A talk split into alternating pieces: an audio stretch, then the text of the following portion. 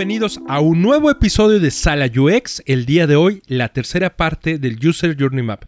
Bien, como vimos en episodios anteriores, eh, empezamos a analizar lo que conocemos como el User Journey Map o también como Customer Journey Map. En la primera parte nos enfocamos a las generalidades. En la segunda parte vimos los componentes básicos que requiere todo mapa. Y en este tercer episodio vamos a empezar a analizar la primera etapa. Ya después, eh, a través de video, vamos a poderles explicar las demás etapas y lo van a poder ver eh, todo el User Journey Map que hemos construido para ello. Entonces, Poncho, eh, pues nos van a poder encontrar en video ¿no? Así es, ya les estaremos subiendo en redes sociales los enlaces para este video en el que, como dice Goyo, les vamos a mostrar completamente todo el journey. En este caso solo vamos a mostrar la primera etapa para no alargar tanto el episodio del podcast porque como es puro audio puede llegar también a ser un poco confuso si abarcamos todo. Solamente queremos que vayan entendiendo qué es lo que pasa en cada una de las etapas de este journey o en cada uno de los datos que tenemos que ir llenando y pues vayan entendiéndolo y puedan este, ir viendo bien cómo se llena con el ejemplo que les vamos a dar. Perfecto, entonces Poncho, eh, para iniciar este User Journey Map, ¿en qué estamos trabajando? Bueno, para el día de hoy decidimos utilizar un ejemplo que sea como... Nos pusimos a pensar qué podría ser algo que la mayoría de nuestros usuarios este, han utilizado, un ejemplo que podría ser bueno para ellos. Les preguntamos a algunos de ustedes y pensamos o llegamos a la conclusión de que un buen ejemplo podría ser la compra de un libro en Amazon. Eh, antes de empezar quiero decirles que no hicimos como research tan a fondo, no investigamos tan a fondo también por los tiempos que tenemos y así hay muchas suposiciones dentro de esto. Lo importante es que ustedes cuando estén trabajando su proyecto sí hagan bien su investigación para que tengan los datos correctos. Nosotros aquí si llegamos a este, pues poner varios por nuestras part, por nuestro pensamiento o suposiciones que teníamos y también experiencias propias. Entonces, para empezar, si ustedes recuerdan, lo primero que tenemos que poner en nuestro journey o lo más importante va a ser nuestro usuario o el protagonista. Entonces, para este caso nosotros tenemos a nuestra user persona a la que decidimos llamar David y le llenamos algunos este, datos de sus comportamientos y acciones, necesidades y pain points y algo de los demográficos y psicográficos de este usuario. Entonces, algunos ejemplos de esto podría ser que pues este usuario David tiene 24 años, terminó la universidad y está buscando empleo, entonces él se quiere seguir preparando y por eso está buscando libros. ¿Qué más? Tiene su laptop Windows, también tiene su smartphone y su iPad que son con los que lee. Entonces, todo este tipo de información que vamos sacando del usuario y que nos va a ayudar a poder mapear bien nuestro journey, que también va a ser pues con investigación que hagamos del usuario. Sí, aquí estamos trabajando a partir de estas experiencias y, de lo que hemos conocido en torno a la persona y como decía Poncho, pues también son suposiciones. Ahora, eh, comentaste un poquito de datos demográficos de lo que es nuestra persona, pero también hay que mencionarles que tenemos otros elementos como los comportamientos y acciones y las necesidades y los famosos pain points. Aquí quisiera comenzar, Poncho, hablando de los comportamientos de nuestra persona, que sería como eh, esta persona acostumbra a leer artículos en línea, también blogs, está acostumbrado a comprar en línea, aunque aún no ha comprado libros en internet, compra libros eh, en otros espacios para seguirse preparando, porque comentabas que ya terminó la universidad y está buscando empleo. Eh, previamente, y esto es muy importante, ha comprado productos en Amazon, es decir, ya tiene la experiencia de la compra en línea, pero de los libros todavía no. Y algo que es muy importante, gusta de la lectura digital.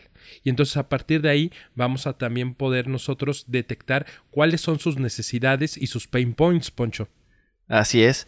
Este, entonces, para la parte de las necesidades y pain points tenemos que pues él, como ya dije, necesita seguir preparándose, requiere información inmediata, este, o lo más reciente posible.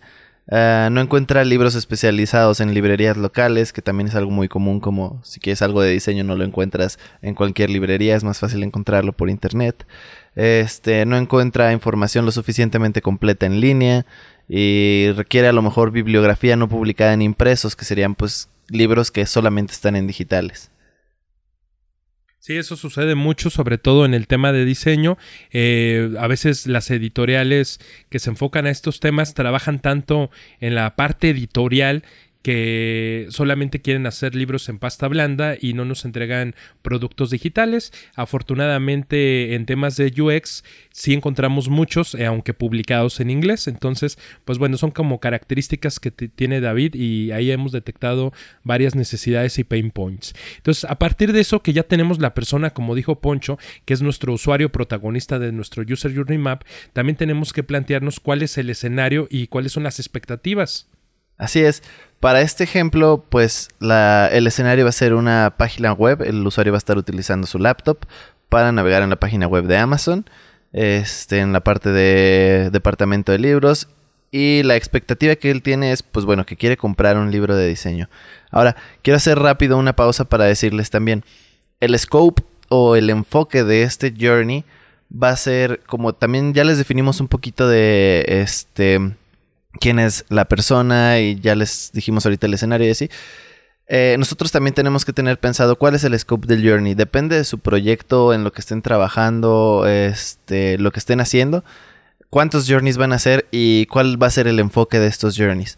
En este caso nosotros decidimos mapear la experiencia o tener el enfoque de la experiencia de un usuario que nunca ha comprado un libro este, digital en Amazon y llega a comprarlo por primera vez. ¿Cómo es este, su experiencia de inicio a fin? Entonces es por eso que elegimos a esta persona y planteamos este escenario y expectativas con lo que utilizó el usuario en su experiencia. Recuerden que esto no debe ser inventado, esto debe ser con la información que obtuvimos de la investigación. Cómo le fue al usuario y eso es lo que vamos a mapear nosotros. Bien, ahora después de tener claro el escenario y las expectativas, eh, en este primer ejercicio de este tercer episodio estamos nosotros en la sección de etapas. Y en esta etapa que vamos a nosotros a realizar el día de hoy eh, estamos hablando de la llamada comparación o búsqueda que nos va a permitir eh, detectar situaciones muy importantes y descubrir los hallazgos que va a ser un poquito más adelante que va a tener el usuario. Entonces ahorita estamos, hay que decirles, hay que marcárselos en una etapa de comparación y de búsqueda. Ya más adelante en, la siguiente parte de, esto en video podremos mostrarles las demás etapas. Entonces ahorita Poncho estamos hablando de la etapa de comparación y búsqueda. Exactamente. Ahora, ¿de dónde salió este nombre de comparación y búsqueda? ¿Por qué la etapa se llama comparación y búsqueda? Tal vez aquí sí les voy a hacer como un poquito más de adelanto de lo que va a ver en el video, solamente para la parte de los touch points o los puntos de contacto. Si recuerdan, en el episodio pasado yo les decía que a nosotros nos gusta mucho, antes de empezar a separar en etapas, eh, encontrar todos los puntos de contacto que hay, que es cuando el usuario interactúa con el producto o servicio. Entonces, como ejemplo aquí, este, para la parte de la compra de libros, este, los puntos de contacto sería, o que nosotros identificamos es cuando el usuario entra a la página y hace la búsqueda de libros de diseño, este, cuando está comparando entre estos libros, eh, la comparación entre las diferentes ediciones, cuando selecciona una edición, cuando hace la compra en un clic, pensando que, bueno, a como le sucedió a este usuario que hizo compra en un clic, este, cuando el usuario obtiene el feedback de esta transacción, lo envía a su iPad y empieza a leer. Todos estos fueron los puntos de contacto que nosotros eh, detectamos y quisimos incluir dentro de nuestro Journey. Recuerden, nosotros no somos este, diseñadores en Amazon, entonces también algo de esto, a lo mejor en Amazon tienen un mejor mapeado un Journey Map, nosotros lo hicimos con nuestro conocimiento.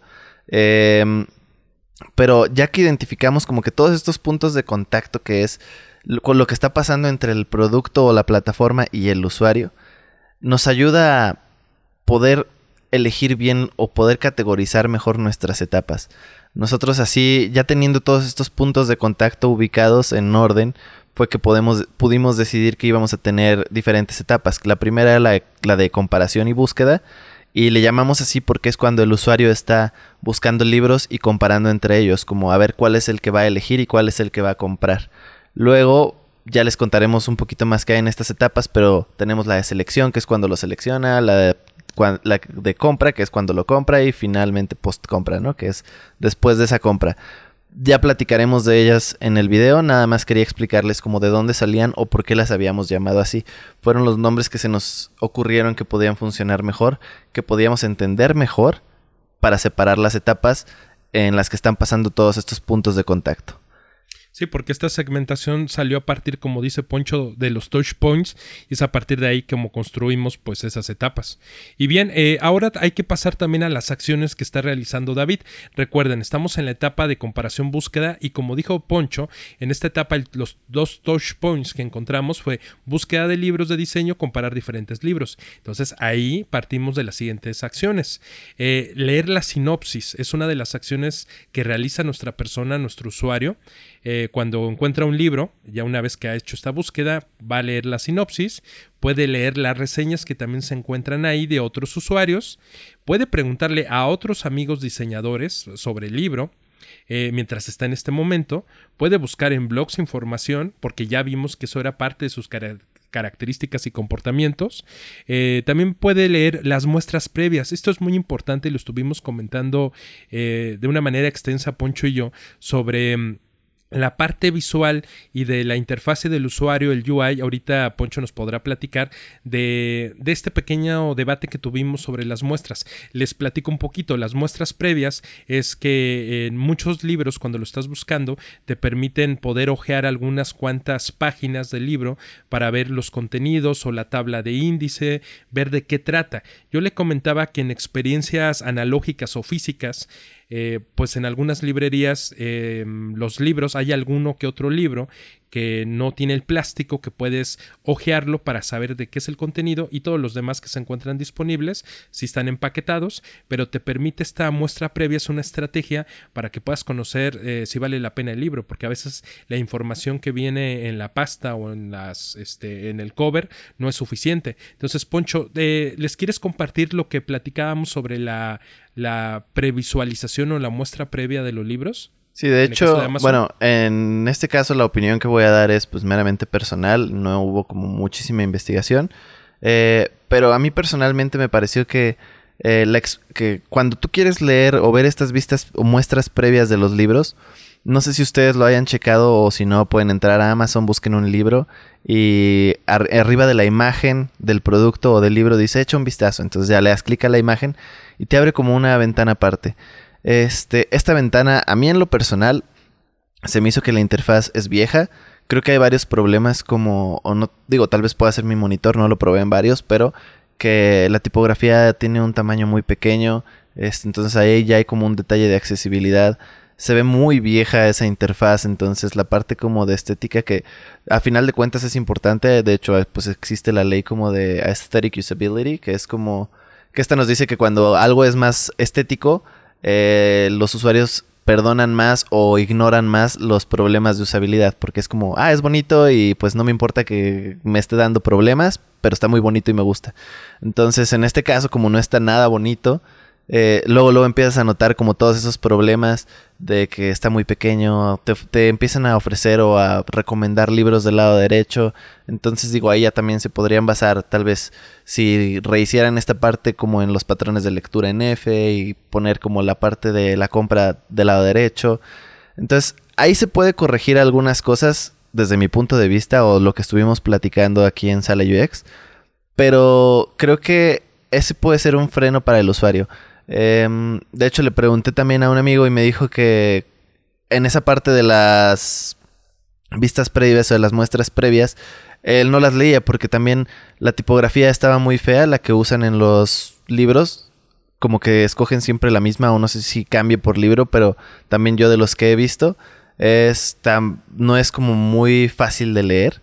Entonces él ni siquiera los lee, es como prefiero buscar en internet qué información encuentro de este libro a meterme a ver la muestra previa. Entonces ahí digo, ya fue que encontramos algo, ya se los vamos a comentar en otra en otro paso de este journey map, pero bueno, esa era una de las acciones que están tomando los usuarios. Y también vamos a tener, Poncho, el tema de la revisión de los autores, que también pues, será importante porque podemos ver que hay eh, otros libros publicados por el mismo autor eh, o a veces son eh, coautorías, entonces te da más información. Entonces es una de las acciones el que puedes hacer la revisión o incluso seguir a uno de estos autores de los libros que estás buscando.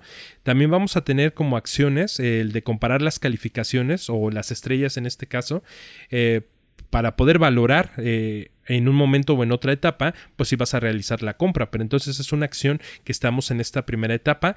Eh, también puede ser que agregues a la lista de deseos el libro si en este momento no lo deseas comprar o si todavía, como tú dices, hay que seguir buscando información, preguntándole a otros diseñadores, como lo habíamos comentado, o buscarlo a través de otras páginas de internet para tener como un conocimiento más profundo sobre el libro, eh, dado que pues esto de las muestras previas tal vez no es tan cómodo para algunas personas y también algo que mencionábamos aquí eh, que era muy importante, sobre todo en los en el tema de los libros de diseño y específicamente los de UX, eh, comparar idiomas. Muchas veces encontramos que las ediciones originales, eh, en este caso en inglés, llegan a ser mucho más baratas o tienen un costo mucho menor que las versiones en español o en otros idiomas. Entonces, a veces puede ser que haya también incluso una actualización en la versión en inglés y no en español. Entonces decides comprar la versión en, en inglés por diferentes motivos, ¿no?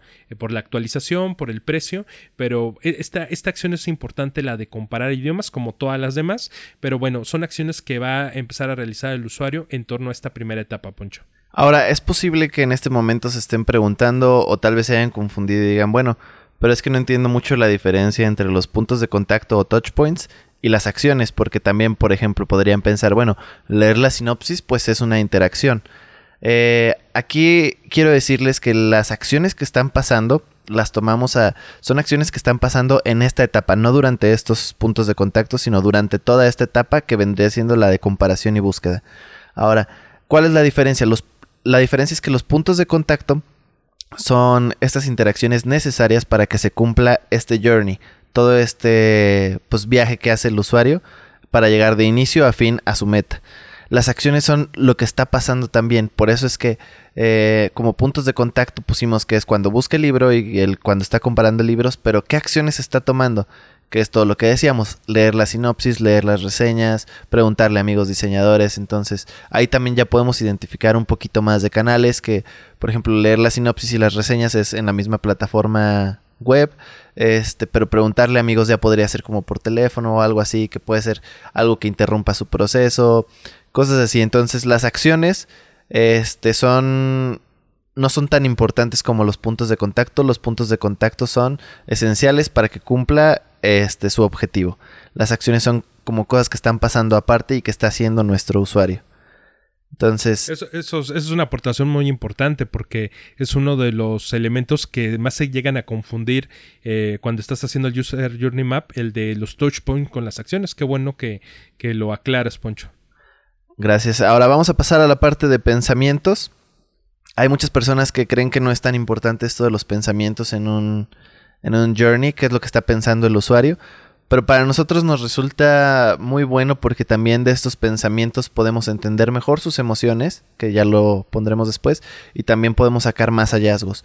Entonces, en la parte de pensamientos, vamos a poner como qué es lo que está pasando por la mente del usuario durante esta etapa. Por ejemplo, en este caso, nuestro usuario que está buscando libros y comparando, eh, puede estar pensando como qué libro es mejor o qué tan confiables son las reseñas. Eh, nosotros estuvimos, detectamos que, por ejemplo, había problemas o confusión con cuando buscas algún libro en digital y te sale que en Amazon está la membresía de Kindle Unlimited, pero si no sabes qué es eso, ahí tú vas a ver lo primero que es el precio y sale en cero pesos o cero dólares o, bueno, en cero. Entonces también puede haber confusión ahí, dice por qué hay libros en cero pesos, son gratuitos, o qué es eso de Kindle Unlimited, dónde lo agrego al carrito. También ahí personalmente detectamos que en los libros digitales no tienes opción de meterlo al carrito, nunca nos habíamos percatado de, ese detalle en Amazon. Puedes agregarlos como a una wishlist, pero no al carrito, lo cual está bastante extraño, o sea, te ves obligado a comprarlos, pero bueno, esto ya es cosa de nuestros amigos de Amazon.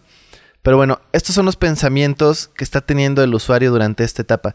Nosotros los redactamos ahorita como preguntas, pero no es necesario que siempre sean preguntas. También puede pensar cosas como de esto me está confundiendo o este, no sé, me gustaría poder hacer esto, o, este paso se me hizo aburrido. Eh, entonces es lo que está pensando el usuario durante la etapa. Esta etapa que nosotros ya les dijimos que es la parte de comparación y búsqueda. Sí, eso es importante porque tenemos que hacerle mucho caso a los pensamientos de los usuarios. A veces nosotros pues ya estábamos acostumbrados a comprar eh, bastantes libros en, en la versión de Kindle y y pues no nos habíamos percatado del tema del carrito y para nosotros pues no genera frustración porque o cuando estás buscando o lo compras o lo metes a la lista de deseos, pero no, no, no nos habíamos dado cuenta del detalle del carrito porque sobre todo mencionábamos que al tener el botón de compra a un solo clic pues es que pues es inmediato, no, no, no vas a tener que esperar a que te lo envíen a tu casa, cuando es una versión digital, pues inmediatamente se va a efectuar la compra. Entonces, eh, ahí estuvo interesante la plática que tuvimos en este tema, pero aquí lo importante es resaltar que son todos los pensamientos que va a tener el usuario sobre la plataforma. Para algunos que ya conocen las plataformas, pues les será como muy intuitivo o ya saben cuál es la ruta o el proceso, pero recuerden que pues esto es la experiencia por primera vez de un usuario que va a comprar un libro en esta versión. Así es. Entonces, bueno, ya después de esta parte de los pensamientos, vamos a pasar a la parte de las emociones. Esta parte creo que va a ser tal vez un poco complicada de explicar aquí, eh, porque es como muy visual. Entonces, en esta parte de las emociones nosotros vamos a representar las emociones que tuvieron los usuarios. Hay muchas formas de representarlo, pero la que a nosotros nos gusta más es utilizar una línea media, que es la que mostraría como la emoción neutra, que no está ni emocionado o feliz, ni decepcionado o frustrado.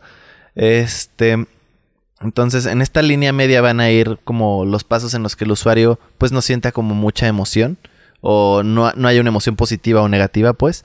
Y lo que vamos a ir haciendo es, por ejemplo, detectando las emociones que tuvo el usuario durante esta etapa. Entonces les voy a dar un ejemplo. Cuando el usuario este, está buscando, tal vez ya trae en mente un libro y si encontró lo que buscaba, pues va a ser una buena emoción. Va a ser como una, ah, bueno, este, si está el libro que yo quería, lo puedo comprar. Entonces, el si encontrar el libro que buscaba va a ser una buena emoción. Tal vez si ve que el libro es carísimo, eh, eso ya le pueda llevar como una mala emoción o así, pero bueno, nosotros en este caso solamente nos vamos a quedar en, la parte de que sí encontró lo que el usuario buscaba y le dio una muy buena emoción, entonces está por debajo, digo, por, por arriba de esa línea neutra. Entonces, esta fue una emoción positiva. Luego vendría, por ejemplo, que el usuario le echa un vistazo o ve la muestra previa de los libros y le pasa esto mismo que como que está muy feo, no le gustó cómo se ve, tal vez hasta esto mismo le hace no querer el libro. Entonces es una emoción negativa o tal vez se trabó y no supo cómo ver eso o cómo salir de esa ventana. Entonces esto le va a, a crear una emoción negativa o le va a provocar más bien una emoción negativa que, y es por eso que la pondríamos como debajo de esta línea. Entonces vamos a ir creando como una línea del tiempo y ubicando cada uno de estos pasos arriba o abajo de la línea neutra o en medio, dependiendo de qué tanta emoción le dio al usuario, ya sea positiva o negativa. Y pues esto va a depender de, de, acuerdo a las etapas. Entonces, ahorita tenemos esos dos elementos y tenemos un tercer elemento que está como entre las dos etapas, que es encontrar un libro que le gusta y que o que satisface sus necesidades. Pero ahí ya estamos también muy próximos a la siguiente etapa y pues esta emoción es positiva, como dice Poncho, está por arriba de la neutralidad o del sentimiento neutro, eh, que ni le causa felicidad ni tampoco decepción o angustia o alguna mala emoción entonces, eh, va a ser interesante cuando ustedes lo puedan ver porque van a detectar eh, cómo se están conectando las diferentes etapas. Así es, y es muy importante ver esto de forma visual, aunque se escuche muy sencillo, porque te das cuenta cuándo es cuando el usuario está teniendo mejores emociones o cuando empieza a tener un mal momento dentro de tu journey o dentro de su experiencia con tu producto o servicio. Entonces es ahí cuando dices, ah, ok, aquí hay un problema, es cuando detectas problemas y recuerden que los problemas los podemos convertir siempre en oportunidades. Entonces, ya que detectamos estas emociones, vamos a pasar a la parte de los hallazgos. ¿Qué son los hallazgos? Los hallazgos son como cosas que encontramos, cosas que detectamos durante esta etapa en el journey o durante todas las etapas en el journey. Para este caso, pues bueno, solo vamos a hablar de esta primera etapa. Entonces, ahí nosotros nos dimos cuenta que los usuarios o este usuario en específico tenía confusión con que era Kindle Unlimited, que él este, necesitaba, tenía la necesidad de comparar libros, es como muy importante para él porque estuvo checando entre diferentes libros, comparando la parte de que quiere agregar libros al carrito para comprar y no lo encontró, ese también fue un hallazgo. Este y pues que la interfaz este, de la parte de echar un vistazo o de la muestra previa del libro eh, era vieja y estaba muy saturada para el usuario, como que no le agradó. Entonces, estas fueron cosas que encontramos que dijimos, bueno, tenemos estos problemas. Y después de estos problemas vamos a pasar a las oportunidades. ¿Qué serían las oportunidades, Goyo? En esta parte de las oportunidades, este, nosotros tenemos que obviamente eh, haber revisado correctamente cuáles son los hallazgos y entonces eh, nosotros poder presentar eh, pues mejoras. en este caso, lo que estuvo platicando Poncho, como oportunidad nosotros tendríamos explicar mejor qué es Kindle Unlimited y no solamente que cuando entraras te apareciera que el libro tiene costo, eh, como normalmente aparece, y que además cuesta cero pesos en Kindle Unlimited. Entonces, eso pues genera confusión. Aquí la oportunidad es explicar eh, cuál es, ¿no? Para qué funciona y cuáles son pues, las ventajas que pudieras tener si deseas contratar este servicio. Además, como otra oportunidad tenemos el de permitir a los usuarios agregar los libros al carrito de compras. Esto puede ser debatible, pero en el caso de lo que nosotros estuvimos revisando es, eh, dado que este, ah, esta persona, este usuario que en este supuesto es David, ya estaba acostumbrado a comprar eh, otro tipo de artículos en la tienda de Amazon, pues le va a ser extraño que no haya para mandar al carrito. Y bueno, pues entonces esa también es otra área de oportunidad que tenemos. Y también otra que hemos eh, diseñado es la de actualizar la interfaz de la sección hecha un vistazo, que era lo que comentaba Poncho, que tal vez la cuestión de la tipografía eh, en el caso de su monitor pues no era muy legible, tampoco en la de su amigo. mejorar la interfaz, que fuera mucho más amigable, que incluso pudieras comparar los libros. Encontramos esa, esa oportunidad que, que a veces tienes cuando vas a una librería física puedes ver entre uno y otro libro, eh, ver los contenidos, eh, comparar el precio, comparar el autor y aquí pues te tienes que salir de una página para entrar a otra o abrirlas en otras pestañas, pero no tenemos como un sistema de comparación. ¿Podría ser interesante o es un área de oportunidad que tenemos en este caso, Poncho? Exacto, ahora quiero decir que en esta parte de las oportunidades no son soluciones. Eh, hay que entender la diferencia entre estas que son oportunidades, que son cosas que podemos hacer para mejorarlo, este, la experiencia o cosas que podemos mejorar con los hallazgos que tuvimos. Muchas oportunidades se traducen directamente de los hallazgos, como lo que decía de que no entienden los usuarios que es Kindle Unlimited y entonces tenemos la oportunidad de explicar mejor qué es Kindle Unlimited. Pero no siempre va a ser así, va a, ser, va a haber algunas oportunidades que no se traduzcan directamente y que encontremos directamente entre las emociones del usuario o los pensamientos que tuvo. Entonces también recuerden, las oportunidades no son soluciones, no es como que digamos, ah, bueno, entonces ya detectamos que está este problema y lo vamos a resolver así. No, para resolverlo tenemos que hacer pues muchos otros procesos, consultar con los clientes, con los stakeholders, con, o sea, conocer qué es lo que quiere el negocio antes de aventarnos a decir, esta va a ser la solución. Entonces, digo, ahí vienen ya más cosas como hacer prototipos, MVPs, pruebas, este y todo eso, pero aquí vamos a pensar solamente en las oportunidades, donde hay como una oportunidad de mejorar estas emociones que tuvo el usuario negativas o positivas en caso de que quieras hacer un cambio ahí. Em, y pues bueno, eh, por, el, por este episodio sería todo. Ya les explicamos como, aunque sea solo en la primera etapa, cuáles son como todos estos pasos que tenemos que hacer para tener un journey, qué tipo de información va en cada uno de estos pasos. Espero que les haya quedado muy claro o si tienen alguna duda pues recuerden escribirnos por redes sociales o si no por la comunidad de Discord. Este, y no sé, Goyo, ¿tú quieres aportar algo más para terminar? Sí, claro. Mira, eh, en la comunidad que hemos creado de Discord, em, hay varios canales, ahí pueden escribirnos o también pueden entrar a alguna sección para que podamos conversar.